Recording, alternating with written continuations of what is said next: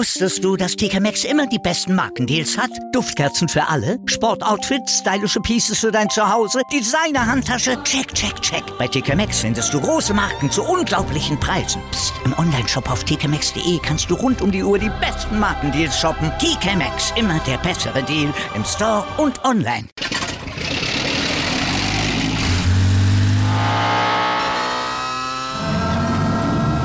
Von 0 auf 100. Aral feiert 100 Jahre mit über 100.000 Gewinnen. Zum Beispiel ein Jahr frei tanken. Jetzt ein Dankeschön, rubbellos zu jedem Einkauf. Alle Infos auf aral.de. Aral, alles super. Welcome to the Sport Passion Podcast.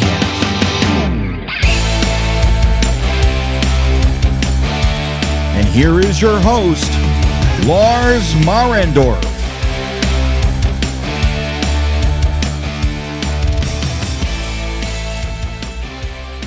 Einen wunderschönen guten Tag und herzlich willkommen zum Sport Passion Podcast.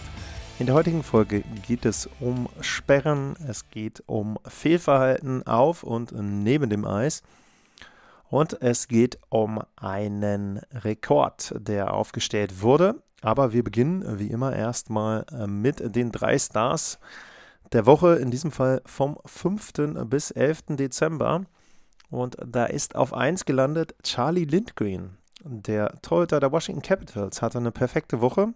Vier Spiele, vier Siege, ein Gegentorschnitt von 1,5 und eine Fangquote von 94,9 Prozent.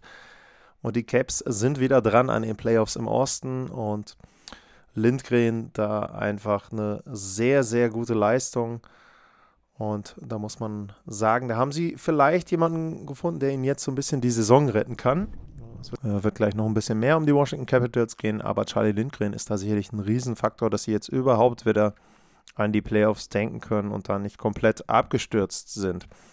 Der zweite Star der Woche, das war Tage Thompson. Der hatte fünf Tore und sieben Punkte in drei Spielen.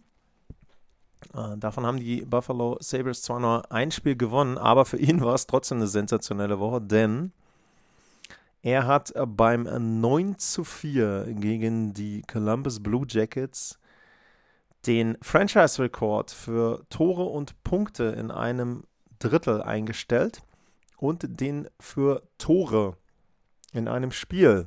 Er hat nämlich fünf Tore, wirklich fünf Tore gemacht und äh, damit zum Sieg, dem 9 zu 4 beigetragen. Er ist im Moment bei den Führenden dabei, was die Tore betrifft. Ich glaube, 23 sind es jetzt mittlerweile schon bei ihm. Also da auch sehr, sehr gut unterwegs. Und wie gesagt, die äh, Sabres sind so, hängen noch so ein bisschen in den Seilen, sind noch nicht ganz umgekippt und äh, bleiben da noch so im Rennen um die Playoffs halbwegs mit dabei. Und einer der Gründe dafür ist Tage Thompson. Der dritte Star, das war William Nylander. Der hatte in drei Spielen für die Maple Leafs Sieben Punkte, drei Tore, vier Vorlagen. Die Maple Leafs sind sehr gut drauf und sie haben ihre Point Streak auf 14 Spiele aufgedehnt. Ausgedehnt seit dem 12. November und das sah ja noch ganz anders aus, sah ja zwischendrin so aus, oh, großer Krisenmodus und so weiter. Mittlerweile seitdem nicht einmal im Regulation verloren und sehr, sehr gut unterwegs. Die Toronto Maple Leafs äh, Mitch Marner mit seiner Point Streak, Nylander eben jetzt mit einer sehr, sehr guten Woche. Also die sind richtig gut unterwegs, die Toronto Maple Leafs. Und damit fangen wir mal an mit den Suspensions. Es gab drei Sperren in der letzten Woche in der NHL und die erste, die es gab, die gab es am 9. Dezember. Und da wurde von den Toronto Maple Leafs der Stürmer Pierre Engwall für ein Spiel gesperrt. Ähm, er hat gegen die Kings Sean Dursey, ja, die beiden sind da so ein bisschen im Duell an der Mittellinie und haben beide den Schläger sehr hoch und Engwall zieht dann eben runter, trifft ihn da, hoher Stock, ganz klar, Matchstrafe in dem Fall und dann für ihn auch ein Spiel Sperre, finde ich von der Sperre her okay, Aktion ist einfach dumm, ähm, careless würde ich da auch sagen. Da muss man eben einfach aufpassen, dass er da den Gegner nicht trifft und sich dann nicht noch provozieren lässt. In dem Fall finde ich äh, insgesamt dann okay. Ähm, er hat keine History, hat ja auch noch nicht so viele Spiele gemacht, also dementsprechend da ein Spiel ist in Ordnung für mich und damit äh, war das Ding auch relativ einfach durch. Die zweite Sperre, die ging an äh, Jeff Skinner von den Buffalo Sabres. Ähm, und bei dem war es so, der hat Jake Günzel zweimal einen Crosscheck in Richtung Kopfbereich äh, verpasst. Und äh, das war eine Aktion, also sowas absolut dämlich. Ähm, da war es so, dass Günzel ein bisschen beim Goalie nachgehakt hat bei den Buffalo Sabres. Skinner fährt da hinterher, dann gibt es ein, zwei Slashes von beiden und ich glaube, bei dem Slash von Günzel trifft er Skinner so, dass es ihm wehtut. Zumindest verzieht er das Gesicht und dadurch wird er anscheinend sehr, sehr sauer und ähm, macht dann noch einen Slash, macht zwei Cross-Checks und trifft Günzel da im Gesicht. Geht überhaupt nicht. Äh, also die Aktion äh, gehört ganz klar richtig hart bestraft. Da muss ich sagen, da bin ich mir nicht sicher, ob ich da drei Spiele Sperre ausreichend fand, weil ein doppelter Cross-Check gegen Kopfbereich finde ich persönlich schon sehr, sehr link und ähm, da weiß ich nicht, ob man da nicht vielleicht eine etwas höhere Sperre hätte aussprechen können. Ähm, naja, sagen wir mal, es war am unteren Bereich der Skala, wo ich dort eine entsprechende Sperre ausgesprochen hätte, oder die, die Länge der Sperre war für mich am unteren Bereich dessen, was man hätte aussprechen können. Ähm, dann gab es eine dritte Aktion, das war Jamie Oleksiak von den Seattle Kraken im Spiel gegen die Washington Capitals. Da war es so, ähm, dass der äh, Alexander Alexejew mit einem Kopfcheck außer Gefecht gesetzt hat. Also der fährt da ja, an der Torlinie im Prinzip entlang. Alexei kommt aus der anderen Richtung und trifft ihn da ganz klar am Kopf. Principal Point of Contact ist der Kopf und ähm, der Hit war auch vermeidbar. Er hätte da entweder links oder rechts dann entsprechend auch ähm, die Richtung ändern können. Das hat er nicht. Und für mich also auch berechtigt die drei Spiele Sperre. Was mir da wieder nicht so ganz gefällt, dass sie bei der Sperre wieder anführen die Injury. Ähm, das habe ich ja schon ein paar Mal gesagt, die Verletzung ist für mich nicht relevant für die Sperre, weil die Verletzung ist mehr Zufall. Wenn ich jemanden hart checke und brutal checke, kann er trotzdem Glück haben und nicht verletzt sein. Dann kann ich nicht sagen, na gut, dann kriegt der Spieler halt weniger Sperre, weil der Gegner jetzt nicht verletzt ist. Wenn ich einen legalen Check mache und jemanden verletze, gibt es ja auch keine Sperre. Da ist die Verletzung dann eben Zufall, unglücklich. Also wie gesagt, das verstehe ich nicht, dass sie das damit angeführt haben. Was ich auch nicht ganz verstehe ist, ähm, Nicolas Aube-Kubel von den Capitals, der hat drei Spiele Sperre für einen ähnlichen Check bekommen. Der hat aber, wenn ich das richtig in Erinnerung habe, keine History. Oleksiak hat zumindest eine History. Also da weiß ich nicht, ob man da nicht dann zumindest ein oder zwei Spiele mehr hätte aussprechen müssen. Äh, insgesamt alle drei Sperren finde ich in Ordnung, sind für mich, ich sag mal, bei Engwal okay, bei den anderen eher am unteren Ende der Skala. Wie gesagt, würde mich natürlich auch eure Meinung interessieren. At lars-info at sportpassion.de. Wir bleiben bei negativen Themen und wir gehen zu einer kleinen Umfrage, die ich gemacht habe. Und da habe ich euch drei Personen aus dem NHL-Kosmos genannt. Und die Frage war, wer schadet dem Ruf der Liga bzw. seinem Team mehr? Genannt waren Jake Edwards, der Play-by-Play-Caller der Boston Bruins, Jordan Binnington, der Torhüter der St. Louis Blues und John Tortorella, der Coach der Philadelphia Flyers. Ihr habt euch mit mehr als der Hälfte der Stimmen für Jordan Binnington entschieden. Wir fangen mal damit an, was sie denn gemacht haben. Also Jordan Billington, das letzte, letzter Auftritt war im Spiel gegen Pittsburgh. Da hatte Jason Zucker im Prinzip gecheckt mit seinem äh, Handschuh, hat ihm da einen verpasst, als der am Tor vorbeigefahren ist hat dann vier Gegentore kassiert, wurde ausgewechselt, schimpfte dann noch Richtung Pittsburgh Bank, Richtung Jason Zucker. Ähm, der wusste nicht so genau warum, ich glaube, das wusste keiner. Dass Binnington da keine Strafe für bekriegt hat, war für mich auch so ein äh, kleines Highlight der Regelkunde. Die Schiedsrichter haben ihm nämlich erstmal wegen hohem Stocks 2 plus 2 gegeben. Dann haben sie sich das Ganze angeguckt, was man ja mittlerweile darf, haben erkannt, es war kein hoher Stock, sondern es war nur der Handschuh. Und dann dürfen sie nicht die Strafe ändern auf, keine Ahnung, Roughing oder was auch immer, Interference, sondern sie dürfen nur gucken, war es jetzt hoher Stock, war es mit Verletzungsfolge oder eben nicht. Und wenn es kein hoher Stock war, dann darfst du auch keine Strafe wegen was anderem aussprechen. Dementsprechend, es war der Handschuh, Also gab es keine Strafe für die Aktion von Binnington. Ist mal wieder ein Highlight der Regelkunde, wo ich mir denke, naja, sollte man vielleicht, wenn man sowieso schon nachgucken darf, auch in der Lage sein zu sagen, na gut, hoher Stock war es jetzt nicht, aber es war was anderes. Du kriegst zumindest eine Strafe.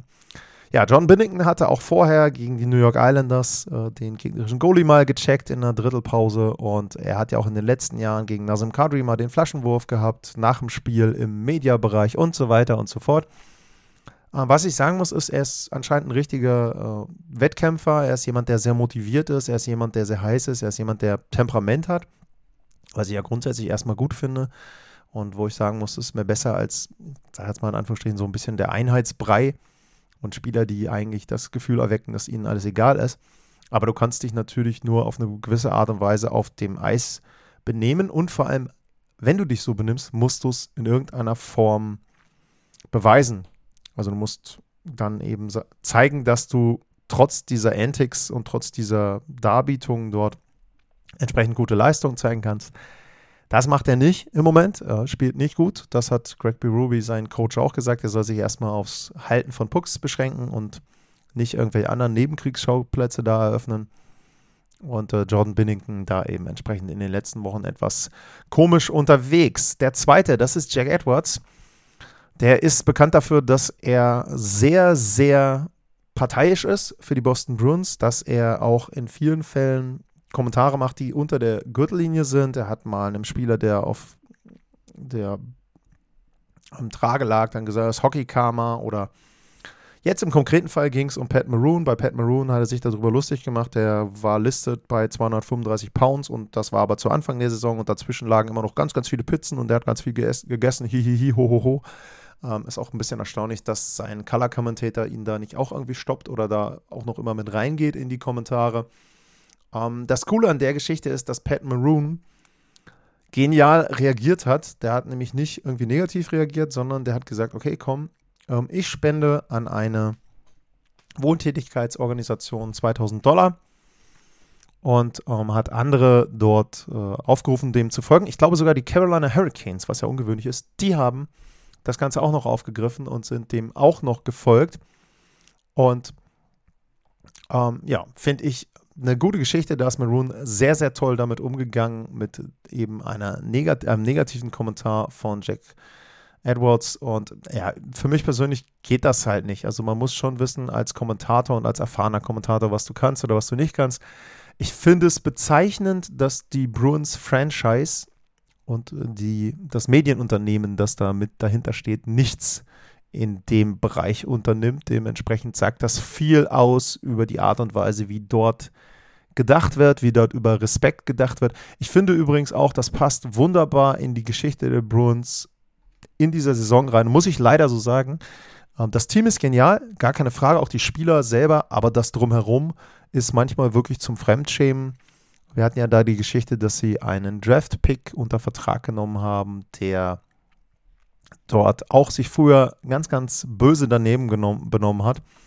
Und dementsprechend passt das leider auch in die Bruins Franchise. Der dritte im Bunde, das ist John Tortorella gewesen. Und John Tortorella hat mal wieder mehrere Pressetermine gehabt, die, ja, vielleicht, sage ich jetzt mal, für einen neutralen Fan lustig sind und wo man dann sagt, okay, hi, hi, hi, da hat's, hat es aber den Medien mal gezeigt und da hat John Tortorella ja, gezeigt, dass er als Coach sich auch nicht alles gefallen lassen muss und dass die Medien mal selber was machen sollen und dass die alle keine Ahnung haben sollen und so weiter und so weiter. Ähm, worum geht's? Also, ähm, zum einen war es so, sie hatten ein Spiel verloren und Tortorella wurde danach gefragt, ähm, es ging ins letzte Drittel bei 2-2, was passierte in 22 Sekunden, als das Spiel im Prinzip außer Hand geriet. Und dann sagt er, ja, also ähm, ich werde jetzt keine Details über das dritte Drittel dort machen. Ähm, ich werde nicht mein äh, Team heute kritisieren. Da gibt es keine Möglichkeit, dass ich das mache.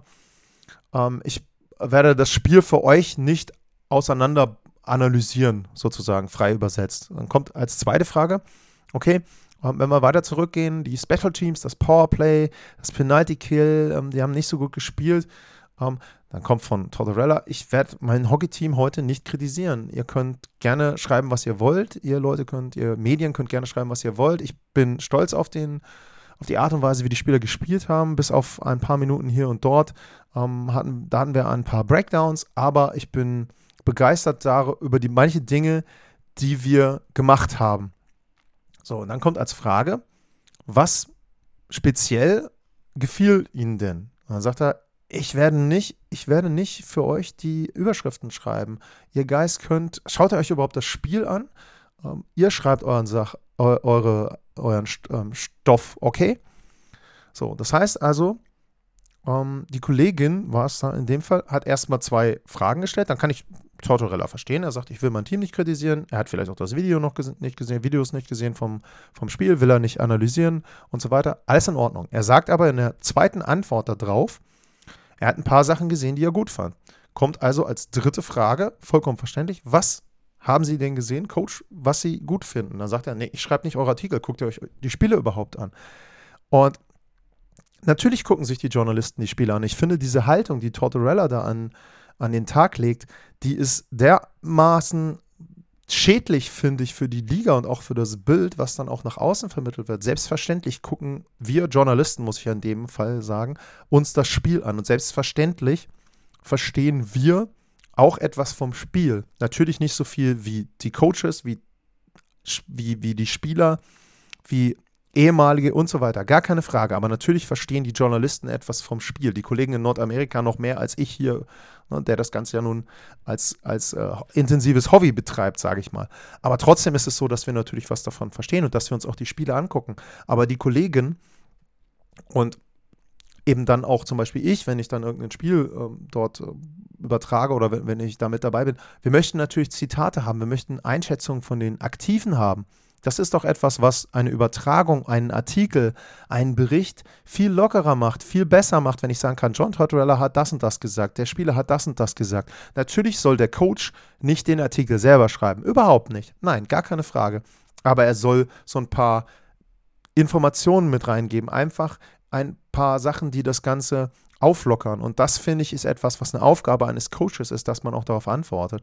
Und das Beste dabei ist, oder das Schlimmste eigentlich in dem Fall dann, wenn man auf John Tortorella geht, in der nächsten oder in einer der nächsten PKs hat er dann gemeint, you guys are asking dumb questions. Da hat er halt zwei Fragen gekriegt auch wieder, die ihm nicht passen. Da muss ich ganz ehrlich sagen, ja, welche Fragen sollen Sie denn stellen? Die Kollegin in dem Interview, was ich hier beschrieben habe, hat drei vernünftige Fragen gestellt, ist sogar noch auf die Antwort von ihm eingegangen. Also hat zugehört, hat ihm zugehört und ist auf das, was er gesagt hat, eingegangen. Er bügelt das alles so ab. Guckt euch doch das Spiel an. Ich schreibe nicht eure Artikel. Und in der nächsten PK kommt dann von ihm, ja, er stellt blöde Fragen. Nee, wir stellen keine blöden Fragen. Er antwortet blöde darauf, muss ich ganz deutlich so sagen. Und dieses Verhalten ist für mich auch schon wieder komplett inakzeptabel.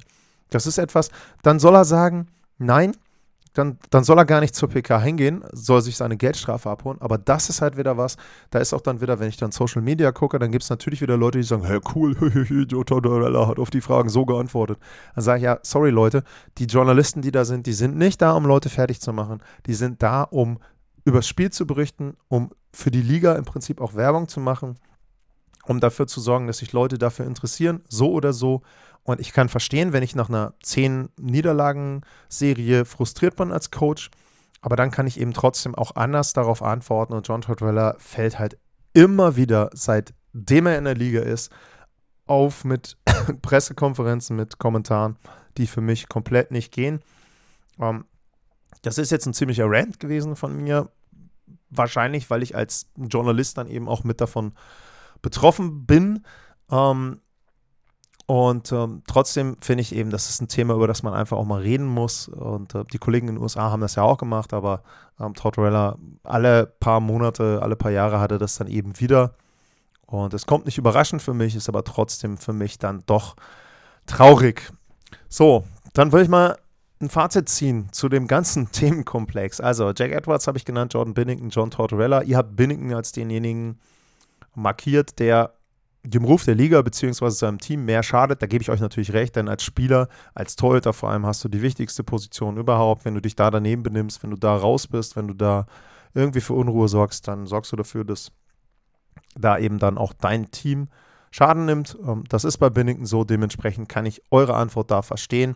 Ich finde, die beiden anderen sind auch zumindest Personen, über die mal nachgedacht werden sollte im Umfeld und wo sich vielleicht hoffentlich irgendwann mal etwas verändert. Anmerkung noch zu John Tortorella übrigens, der ist ein super Coach. Also ich habe es ja auch in der Vorschau zum Beispiel auf die Flyers-Saison gesagt, Cam Atkinson wird ja nicht umsonst bei den Flyers im Front Office hingehen und sagen, hier, das ist ein guter Coach, den brauchen wir. Also an seiner Eishockey-Fähigkeit, an seinen Fähigkeiten, ein Team zu motivieren, einzustellen und dort auch zu verbessern, habe ich überhaupt keine Zweifel. Aber ich finde trotzdem, zum Job des Trainers gehört auch ein bisschen was im Umgang mit den Medien. Das war mein Rant für heute und wir enden mit einem Tja. Will ich sagen, positiven Thema. Alex Ovechkin hat 800 Tore in der NHL erzielt. Er hat in der vergangenen Nacht gegen die Chicago Blackhawks einen Hattrick erzielt und ist damit der dritte Spieler nach Wayne Gretzky und Gordie Howe, der 800 oder mehr Tore hat. Er wird Howe direkt in den nächsten Spielen überholen.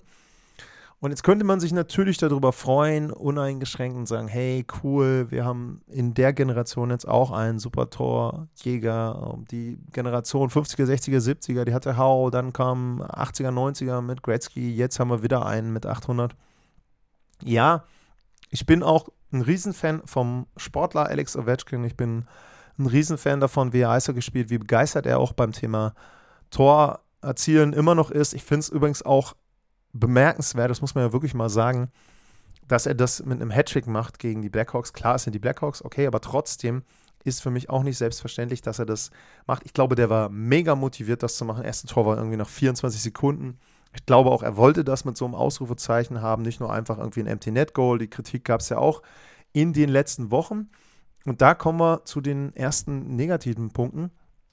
Da gab es nämlich einen äh, Kommentar von Wurstel 11, Basti B. Eine Frage für einen der nächsten Podcast. Ovi hat heute sein 800. Tor gemacht und gleichzeitig einen Hattrick. Er trifft aktuell ohne Ende oft ins Empty Net. Dabei wirkt es so, dass die klare Taktik der Caps ist, möglichst viele Ovi-Tore zu generieren. Und dann kommt noch der zweite Teil der Frage. Denkst du, sowas könnte ihm mal vorgeworfen werden? Also, dass er es unter normalen Umständen ohne Hilfe nie geschafft hätte, wenn er den Rekord wirklich knacken sollte? Nein, ganz klare Antwort, nein. Das wirft ihm, also diesen Themenkomplex, den wird ihm niemand vorwerfen. Alex Ovechkin erzielt genauso Empty Net Goals, wie das ein Wayne Gretzky gemacht hat, Gordie Howe wahrscheinlich auch. Kann ich nicht sagen, habe ich nicht so viele Tapes von gesehen. Ähm, aber das ist kein Unterschied zu anderen Torjägern. Ja, er hat jetzt in den letzten Spielen davor, hat er immer mal Empty Net Goals gemacht. In einem gegen die Flyers waren es sogar zwei. Ist eben so, ist in dem Fall Zufall. Sie suchen ihn vielleicht, ja, mag sein. Ähm, natürlich muss man da irgendwo sagen, denn äh, wenn man mal schaut, Alex Ovechkin ist schon wieder auf 5, was die Torjägerliste in der NHL betrifft. 20 Tore in 31 Spielen. Das ist schon wieder ungefähr ein, äh, eine 50-Goal-Pace. Äh, der Mann ist 36. Der trifft aber trotzdem weiter. Warum sollst du ihn nicht suchen? Also klar, ich verstehe schon den Ansatz, dass man sagt, naja, jetzt, ne, also die spielen ja jetzt nur noch, damit er die 800 Tore jetzt erreicht und dann spielen sie die nächsten Jahre nur noch, damit er die 895 dann erreicht. Ja, und äh, so schlecht ist das Team ja nicht. Also muss ich wirklich sagen, die Capitals äh, sind ja auf, auf, trotz der Verletzungen immer noch jetzt im Rennen um die Playoffs. Uh, Backstrom soll zurückkommen. Ähm, von daher, Tom Wilson, weiß ich nicht, ob der irgendwie zu den Playoffs noch wieder da sein kann. Aber trotzdem, ich sage, das schmälert für mich die Leistung von Alex Ovechkin überhaupt nicht. Er ist, glaube ich, auch noch nicht mal auf Nummer 1, was die Empty Net Goals ähm, betrifft. Äh, muss ich mal gucken. Da gab es eine Grafik der wo haben wir sie denn? Der Washington Capitals will ich jetzt einmal schnell, schnell raussuchen, beziehungsweise ich glaube, ich habe die Grafik sogar geteilt. Das ist immer das, wenn man bei Twitter Sachen macht. So, da ist die Grafik und wenn ich da mal reingucke ähm, und auf die Zahlen gucke, Empty Net Goals ist er bei zweiter ähm, All-Time, 53 Stück. Ähm, ist jetzt nicht so megamäßig viel. Also ich finde schon, um, ähm, dass er da sehr viel Anerkennung für seine sportliche Leistung bekommen sollte. Was ich auch bemerkenswert finde, ist übrigens, wenn man sich mal anguckt, um, ähm, das ist auch sehr schön bei mir unter Atlas-mal in der Grafik dort zu sehen. Da ist auch immer aufgelistet, wie viele Spiele er gebraucht hat für die 100 Tore jeweils, also von Tor 1 bis Tor 100, 167, 100 bis 200, 130 und so weiter. Und er hat jetzt 162 gebraucht und das ist nicht der schlechteste Wert. Das ist, glaube ich, der viertbeste Wert bei den 800 Toren. Also er muss ja, hat ja achtmal quasi einen Wert dafür und das ist eben ja tatsächlich der drittbeste Wert sogar. 130, 155 und dann kommen schon die 162. Also das muss ich schon sagen, das ist bemerkenswert, dass er in dem Alter dann einfach auch nochmal wieder besser geworden ist. Das hätte man, glaube ich, auch nicht gedacht. Und dementsprechend, die sportliche Leistung ist für mich wirklich außer Frage. Er hat dreimal die MVP-Trophy gewonnen. Er hat unzählige Male die Rick, Rocket Richard gewonnen. Er hat einen Stanley Cup gewonnen, Conn Smythe Trophy. Alles unbenommen. Das Problem, was ich habe, ist, auf seinem Instagram-Profil ist immer noch ein Foto von ihm und Wladimir Putin. Und da muss ich ganz ehrlich sagen, das kann ich nicht nachvollziehen. Ähm, ich verlange nicht von den Spielern, dass sie sich politisch immer zu einem äußern. Das ist, glaube ich, finde ich, immer ein bisschen viel verlangt. Man muss auch ein bisschen im Hinterkopf behalten, dass ja da Familie und Freunde und Bekannte und so weiter, viele noch in Russland leben.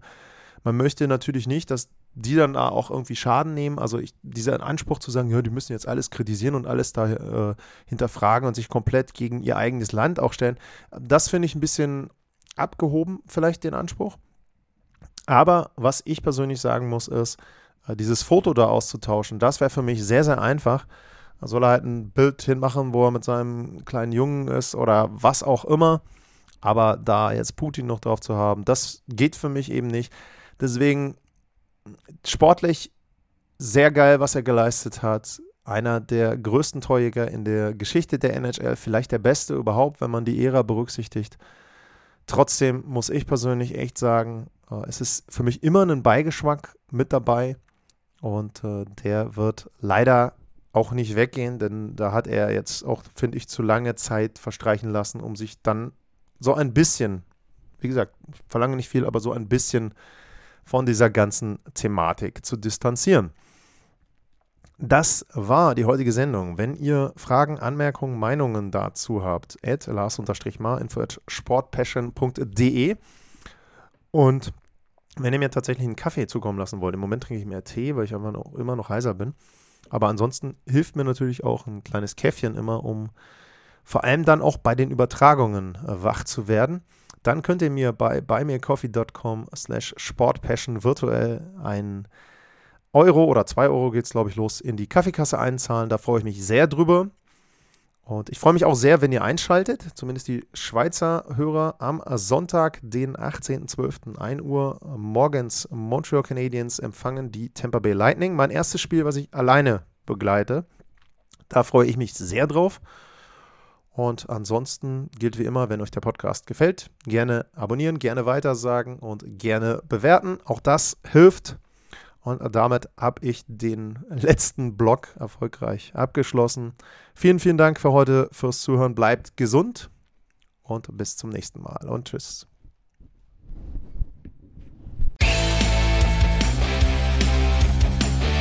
Sportliche Grüße. Das war's, euer Lars.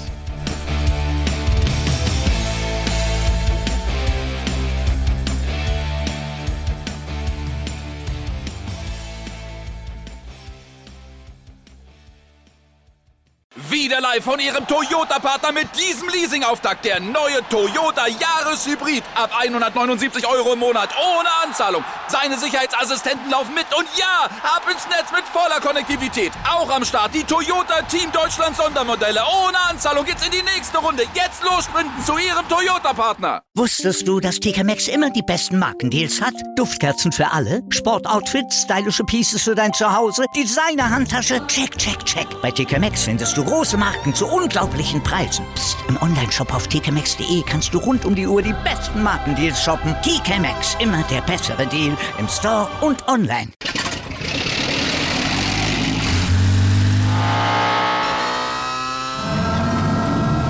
Von 0 auf 100. Aral feiert 100 Jahre mit über 100.000 Gewinnen. Zum Beispiel ein Jahr frei tanken. Jetzt ein Dankeschön, rubbellos zu jedem Einkauf. Alle Infos auf aral.de. Aral, alles super.